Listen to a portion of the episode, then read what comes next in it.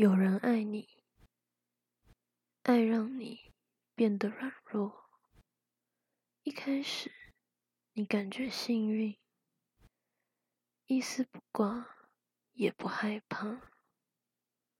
很快，你就觉得冷，风吹也痛。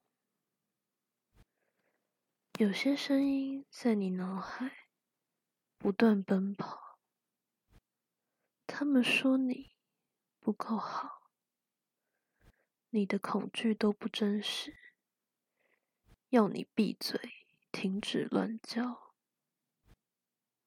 不要再消费悲伤了，你不可能可以健康到老，最好是放弃挣扎。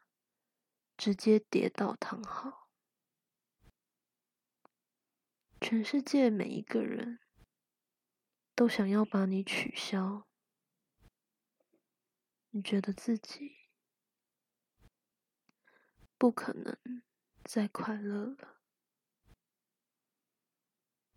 你不是完整的人，被再多人看见。被再多人需要，也不会比你小时候好不容易存钱买到一根双麒麟，在融化之前把它吃掉还要满足。我多希望我可以在你走得太远，掉到世界的对面之前找到你。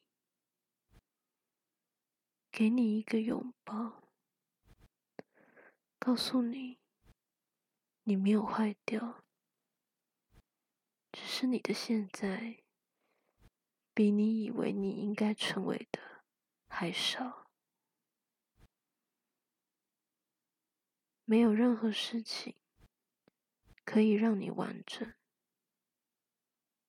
缺少一些别人拥有的那些美好的星星。不代表是你不好，你不用和任何人解释你的悲伤。如果你想说，我会听；如果你不想说，我也不会走掉。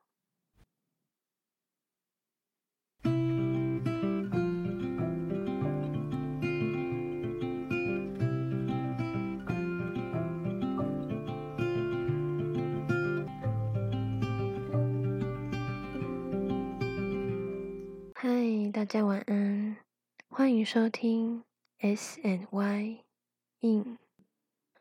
那很抱歉，这周在礼拜天晚上才跟大家见面。呃，因为这周就是 Sandy 他有很重要的面试要做准备。那原本是预定由我制作一个关于诗的主题来跟大家分享。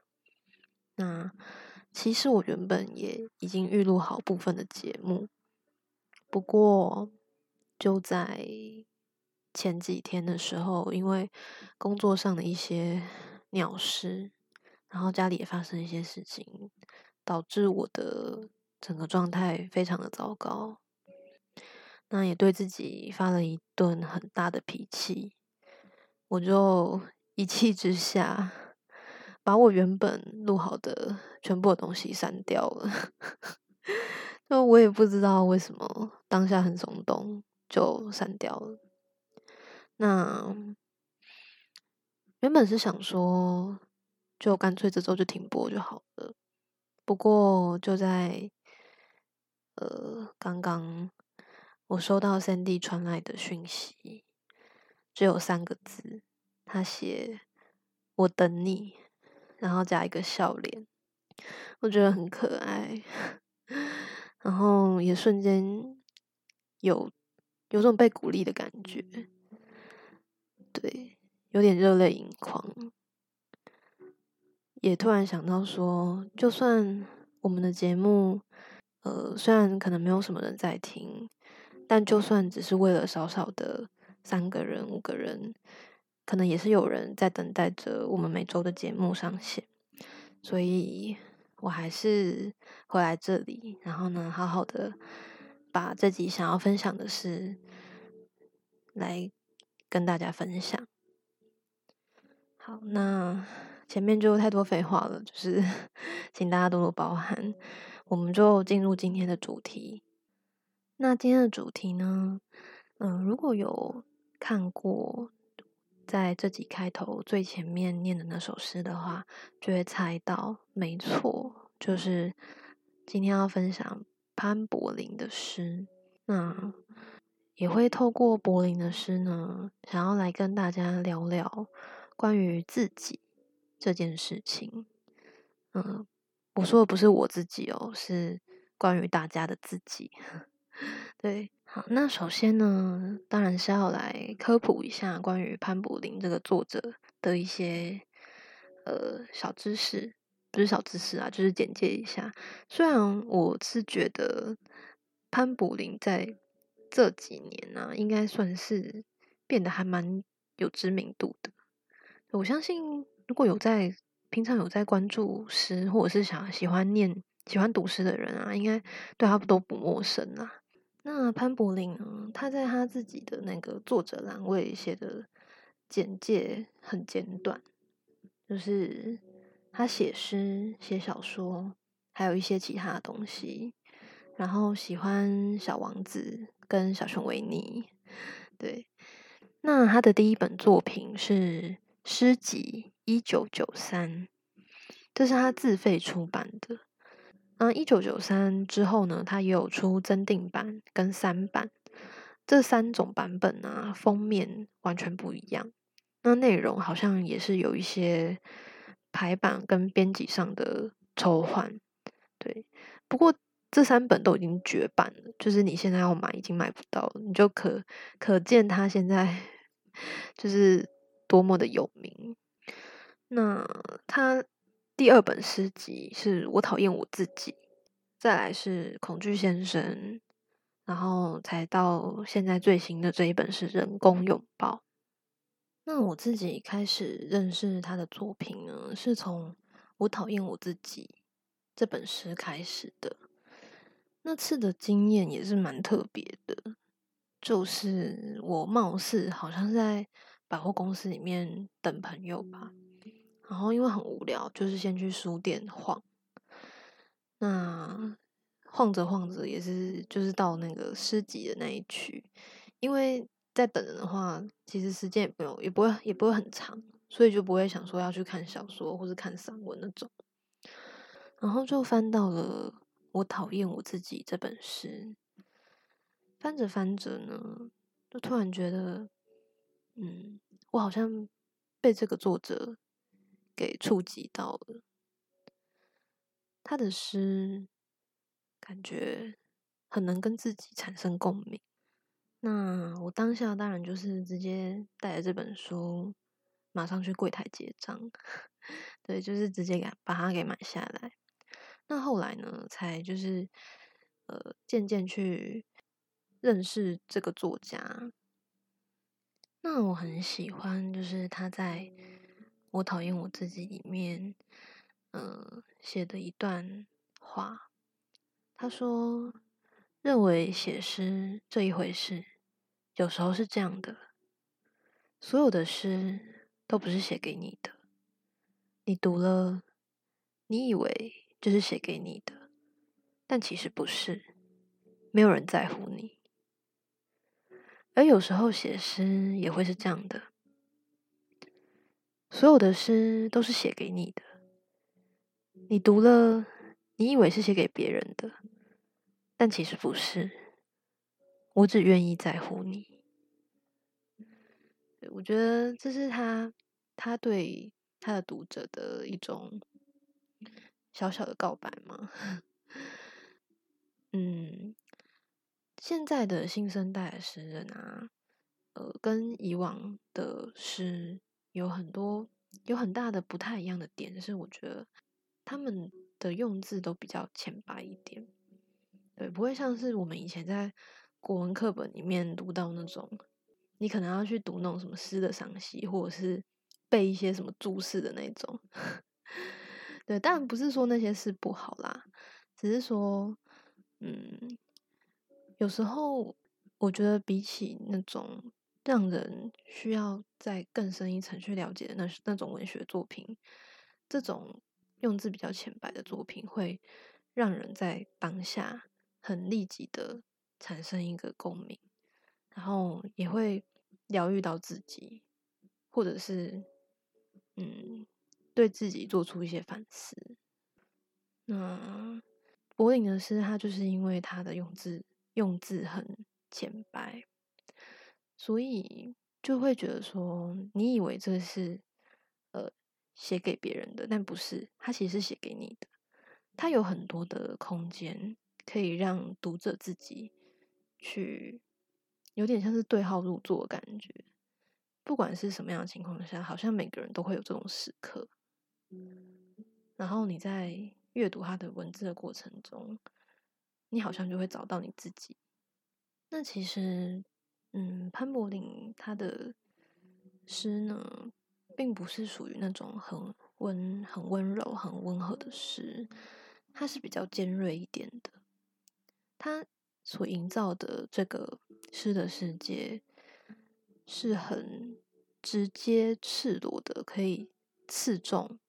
你生活里面最苦、最痛的那一个部分，所以你在念的时候，你也不会觉得很温暖，你只会觉得好像在自我揭露那个身上的疮疤一样。对，它是属于比较负面、比较黑暗一点的文字，有时候也是会有些黑色幽默啦。可是他其实他就是想要透过呃这样的文字，让读者呢去看到自己最脆弱的那个部分，还有自己身体里面住着的那个怪物。那我觉得我自己在念他的诗的时候，就是会透过这种有点像是在自我伤害的过程中，得到一个治愈的感觉。其实他自己也有提到说，嗯，他在写诗的这个过程啊，很像是在追寻自我的一个道路。他在后记里面有提到一段话，他说：“生活充满着自我诠释、自我解释，以及被迫自我解释与可能被所有人误解。所以认清自己是谁，是这一生。”的课题，在成长的过程中，你是很容易讨厌自己，但要记住，那真的没有关系。我觉得在生活的过程当中，嗯，如果以我自己来说好了，我有很大部分的时间，其实是真的蛮讨厌自己的。我不知道大家会不会有这种感觉，就是。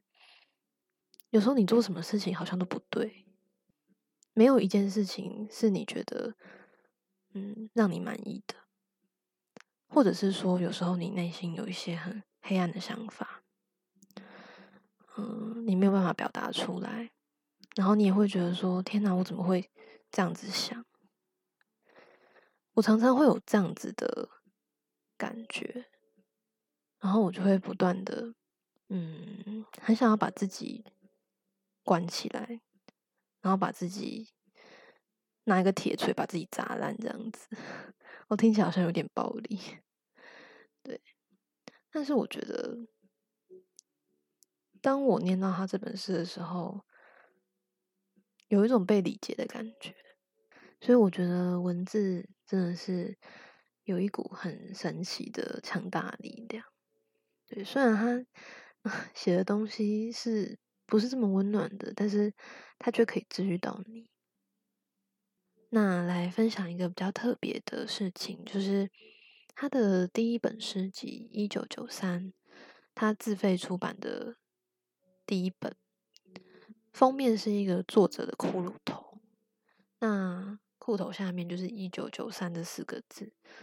但是呢，当你把灯关掉，你在黑暗中看着那个书啊，它下面会浮出“请喜欢我”这四个字，对，就是那种夜光的效果。那它的增定版跟三版的骷髅头也一样有荧光的效果，但是就没有“请喜欢我”这四个字。我觉得这是一个很特别的小巧思，就是可以看出他对他作品的用心，而且，嗯，我觉得这也让我想到说，人真的是一个很矛盾的生物，诶，就是我讨厌我自己，但是请你喜欢我，对吧？就是我们在成长过程中，有很多时候。可能在讨厌自己，或是质疑自己，然后一方面又会很想要得到别人的认同。我觉得多多少少都会啊，就是不可能有人是完全可以不在意别人的。那说到这个，就也来稍微分享一下关于，嗯，上周去上周有被朋友邀请邀请去参加一场讲座，是林达阳与潘柏林的。对谈，嗯，哦，这个讲座稍微介绍一下好了，它是一个叫做“擦亮花火文学计划”所举办的讲座。那主持人就是林达阳作家。那他们这个“擦亮花火文学计划”就是他们会有定期举办一些讲座跟一些活动，就还蛮推荐，如果喜欢文学作品的人可以去关注他们的活动消息。然后当然也很感谢，就是邀请我去参加活动的那个朋友，因为我真的非常的宅，所以其实也不会去关注这些活动讯息。对，就是很谢谢他把很宅的我带出门。那其中呢，在他们的对谈有一段是提到说，他们好像在扮演别人赋予他们的角色。嗯，林大阳就分享说。在他出版《慢情书》这本作品之后呢，由于他这本书的文字啊，就是带给别人一种很温暖的感觉。然后，在他要出版下一本作品的时候，那个出版社的人就说要帮他挂上“恒温系”这个封号，就是恒温动物的那个恒温，就意思就是说林达阳作家是一个。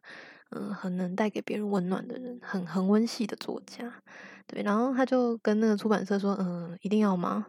那出版社编辑就跟他说：“嗯，一定要。”对，就是说这样子才可以让你更加的被大家所知道，就是更打开知名度这样子。那林达阳就说，他那时候好像就有被这个封号呢给。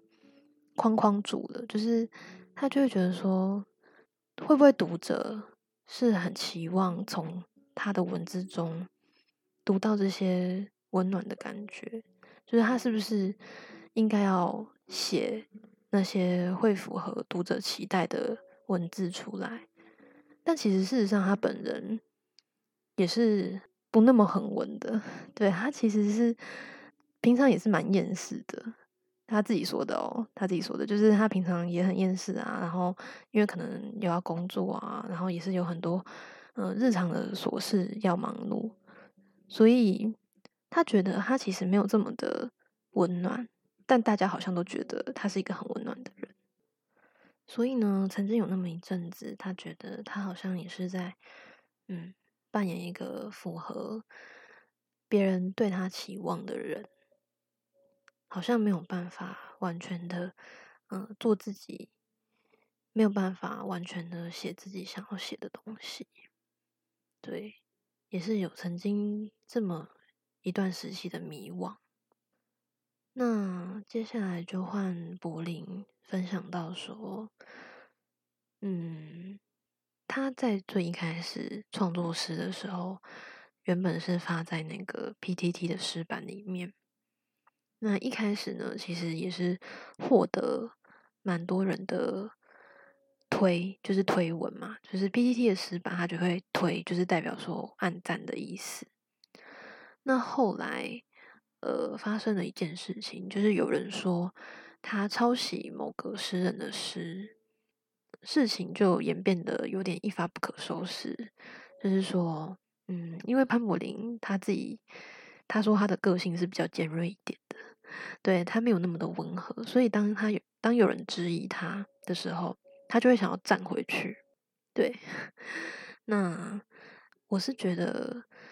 嗯，他在分享这件事情的时候，其实可以感受得到，我自己是感受得到，说其实他在里面，他在当中是蛮受伤的，因为在诗版的这些人啊，原本都是爱诗的同好者嘛，所以原本可能也是觉得说，哎，他的诗不错，但是后来就是有点集体排挤他的一个状况出现，那他所以他后来就。其实好像也不是要，不是主要因为这件事情啊，就是那时候后来 F B 也开始盛行，所以他就把他的创作转转而就是到 F B 上面去发展。对，但我觉得这件事情对他，就是对他的创作影响也是也是影响蛮大的。那后来到 F B 发展之后，其实也是有发生一些事情。简单来说，应该是他的诗的创作不被一些学院派的前辈嘛所认同，就大致上的事情是这样子啊。里面可能有很很多复杂原因，就是就不赘述。那他就分享说，因为没有人跟他说不可以这样子做，就他他觉得他想要做。他自己想要做的东西，而不是一定要有什么样的规准。而且事实上，好像也没有那些规准，就是没有人说这样子做不可以，所以他想要这样子来创作他的诗。那当然，就是因为他的诗创作也都是比较负面的嘛，所以他也常常收到收到一些呃讯息，问他说。哎，你是不是有忧郁症啊？或者是你忧郁症都吃什么药啊？啊，有没有去看医生？这类的问题，他就觉得很好奇，这些人为什么会想要问这个问题？那他后来有得到一个答案，就是其实他们都已经预设好，你就是这样子的人，就是比如说你就是有忧郁症，对他只是想要得到一个。肯定吧，就是从从他那边得到说，哎，对啊，我就是有得忧郁症这样。那他也分享到一件事，就是他会做一件不是很健康的行动。他说他会在夜深人静的时候上网搜寻潘柏林这三个字，然后看看就是又冒出什么样新的对他的批评。对他觉得。嗯，其实这些批评对他来说都已经没有什么杀伤力，因为在他对自己的性格有什么缺陷，或是对他的作品有什么缺点，他其实自己都很清楚。而且有时候其实是他刻意想要把这个缺点给呈现出来，所以他觉得，当你越知道自己的弱点所在，你就。越不会去在意别人给你的批评，因为你已经知道了嘛。就是别人戳你的那个东西，其实你已经知道了，所以你是不会那么的去在意。那听到他分享这个的时候，我真的觉得他是一个很内心很强大的人诶。就是虽然知道自己的缺点在哪里，可是有时候当别人嗯很真实的把你的缺点讲出来的时候。我觉得那个感觉还是蛮不舒服的，对，就是我们大部分的时候，可能还是会比较希望可以得到别人的认同，所以我觉得关于自己啊这个课题，的确就像潘柏林所说的，嗯，它是我们一生中的课题，就是我们要去认清自己是谁这件事情。对，那再分享一个那个讲座最后一段有趣的小对谈，就是有听众起来发问，他的问题是，嗯，想请教两位老师，如果要用颜色来形容自己跟对方，那会用什么颜色来形容？然后两个两位老师都觉得，哦，这个问题呢非常的困难，因为颜色是一个很笼统的概念嘛，每个人对颜色的期待其实也是有点不太一样的。那林达阳首先就回答，他就说，他虽然他觉得大家都应该觉得不可能这样子想，但是他希望自己是黑色的，就是很跳通。就因为刚刚前面有提到说，可能他的封号是很温馨嘛，就是比较温暖那种，但是他其实希望自己是黑色的，对。然后他也形容潘柏林，他说他觉得他是呃紫色带有一点橘红色的感觉，虽然大家可能也会觉得潘柏林是黑色的，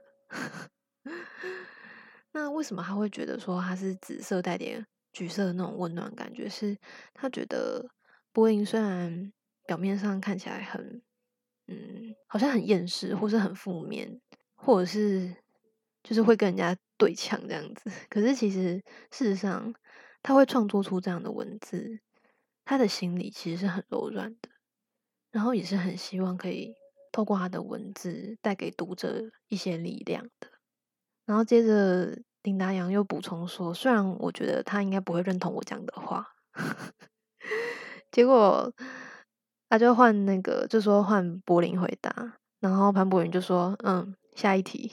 ’对，就是他没有要回答的意思这样子。对，不过我们在这个活动会后啊，呃，我有看到就是潘柏林与读者们的一些互动，其实可以发现。”他真的是一个很温暖的人啦，虽然说他的文字是如此的负面，对他其实会很用心的去倾听每位读者想要跟他讲的事情，也会很认真的给予回应，所以我觉得林达阳老师是形容的还蛮贴切的。那最后呢，我想要再分享一段，就是。潘柏林在他最新的这本诗《人工拥抱》里面的一段后记，我觉得他是鼓励到我自己的一段话，然后也希望可以鼓，就是带给大家一些嗯思考。他说：“当你知道自己是谁，真正知道自己是谁，知道自己的喜好，知道自己的性格，无论缺陷。”当你已经拥抱你的黑暗，不再急着和你的怪物告别，你就不会那么害怕改变，你就可能学会拥抱他人。但那不是因为你想要拥抱，而是因为你知道他们需要。嗯，那我想要就是以这段。后记呢，来作为这集的一个小结尾，因为能分享关于嗯潘柏林的诗集，实在是我觉得有太多的事情可以分享了。啦。因为他有嗯很多诗是其实是在探讨一些我觉得是不同的议题。那今天就是粗浅的。介绍了就是关于我对潘柏林还有他的作品的一些认识，跟我想分享的事情。那因为我也只是一个很单纯喜欢念诗的人，不是也不是文学系什么相关背景的，所以没办法做什么很专业的什么赏析评论，就是很单纯的分享我喜欢他的作品的哪些部分这样。那。如果有兴趣的话，其实可以去关注他的 FB，他真的是一个很有趣的人，对。然后他的 IG 有时候好像会有一些跟读者有互动的现实动态，就是你好像可以问他问题，他会用声音回答你，对。哦，然后还要推荐一个，就是林达阳很推荐的那个潘柏林所创的一个梗图的账号，他的 ID 是。I am not Benny. I am N O T B E N N I E，就是班尼。他说很推荐大家，就不用不用追踪本尊，追踪梗图账号就好。对他们真的很好笑。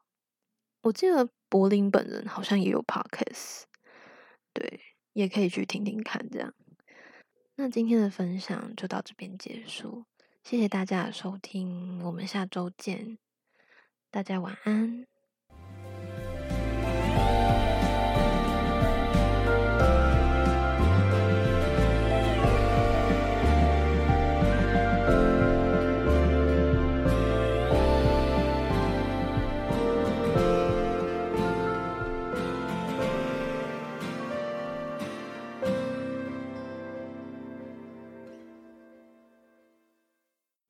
你会被爱的。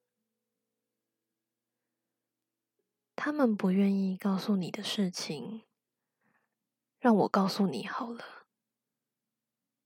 你是很好的，我看见你了。我知道你很努力，你可以休息了。你比自己想象的还要重要。不要再回头看了，过往的怪物会被你吵醒。